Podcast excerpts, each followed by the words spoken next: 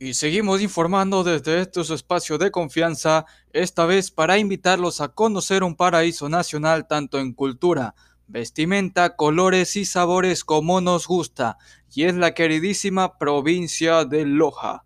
Desde su delicioso cuy asado hasta los exquisitos tamales lojanos, Loja es un lugar enigmático de nuestro Ecuador para degustar de lo mejor y visitar.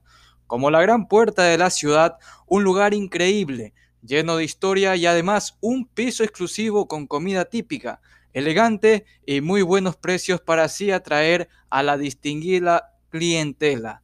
El maravilloso Parque Nacional Podocarpus está ubicado entre las provincias de Loja y Zamora Chinchipe, un lugar de mega diversidad de especies, tanto animales como plantas, para admirar y encantarnos con nuestra bella tierra ecuatoriana.